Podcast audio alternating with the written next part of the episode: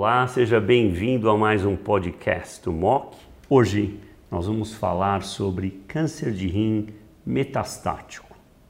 No passado, nós usávamos inibidores de tyrosine kinase, mais recentemente imunoterapia e mais recentemente agora a combinação de ambos. Para falar do manejo de câncer de rim metastático na primeira linha, com foco na combinação de avelumab e axitinib, está comigo o Dr. Fernando Maluf, diretor associado do Centro de Oncologia da BP, a Beneficência Portuguesa de São Paulo, e membro do comitê gestor do Centro de Oncologia do Hospital Israelita Albert Einstein. Fernando, seja bem-vindo. Olá a todos, Buzaide, é sempre bom a gente poder falar junto sobre câncer renal. Fernando, esse estudo claramente põe a combinação de avelumab com axitinib como uma das primeiras linhas para câncer de rim metastático.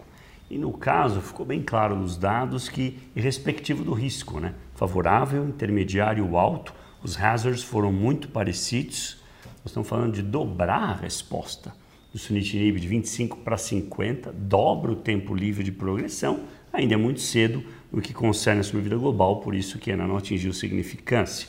Minha pergunta é, se eu não me engano, no, na combinação de axitinib com pembro, a dose de axitinib era para ir escalonando. No Javelin também? Porque começa com 5 duas vezes ao dia, mas sobe para 7,5 e depois sobe para 10 se estiver bem tolerada ou não?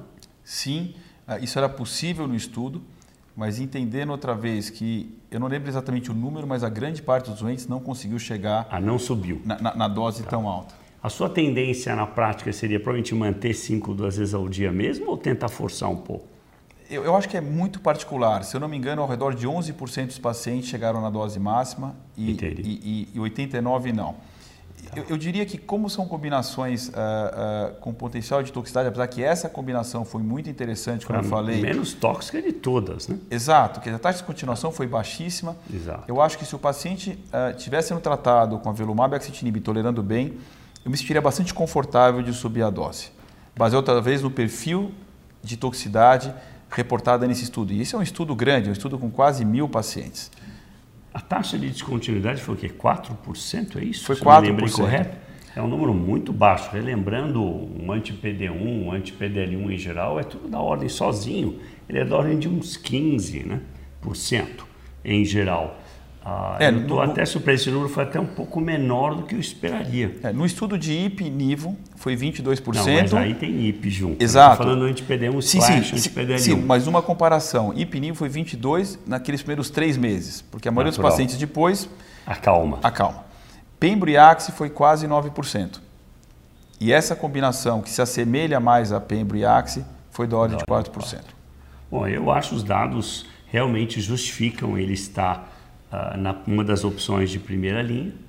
Uh, o que você faz em termos práticos na monitoração do seu paciente? Checa TSH, T4 livre, que a gente sabe que axitinib produz hipotireoidismo, o checkpoint inhibitor produz hipotireoidismo. Uh, como é a sua prática, só para o nosso ouvinte entender bem como o Maluf faz? Eu acho que é importante a gente checar a TSH sempre, tanto pelo axitinib quanto pelo avelumab. Eu acho que é importante checar o cortisol, Acho que é importante checar. Você checa mesmo sem sintoma? Eu checo. Cortisol? Aí eu, na minha prática, não tenho checado. Se tiver sintoma, por exemplo, de fadiga, perda de peso ou uma coisa, náusea, aí eu estudo o eixo inteiro. Pelo menos, eu, obviamente, como eu vejo muito melanoma, eu uso muito checkpoint inhibitor. Né? Eu acabo estudando o eixo inteiro, Buzaide, particularmente porque como o paciente recebe junto o inibidor do VGF, que quase sempre causa algum grau de fadiga, eu não consigo, é difícil discernir. Eu não consigo tá. discernir bem é, o que é o que. Então eu tendo a checar o eixo sempre, tá. mas eu não faço com uma frequência, eu não faço. Ah, não é o tempo todo. Exato. Tá? certos intervalos. Exato. Tá. Assim, principalmente no começo, porque como a gente sabe, os efeitos imunomediados, a grande parte acontecem no começo. Tá. Eles são menos frequentes mais à frente. O TSH, óbvio, e acho que o ponto importante é que nesse estudo foi muito favorável às enzimas hepáticas. Porque a gente sabe que tanto a axitinib quanto a velumab podem causar hepatite.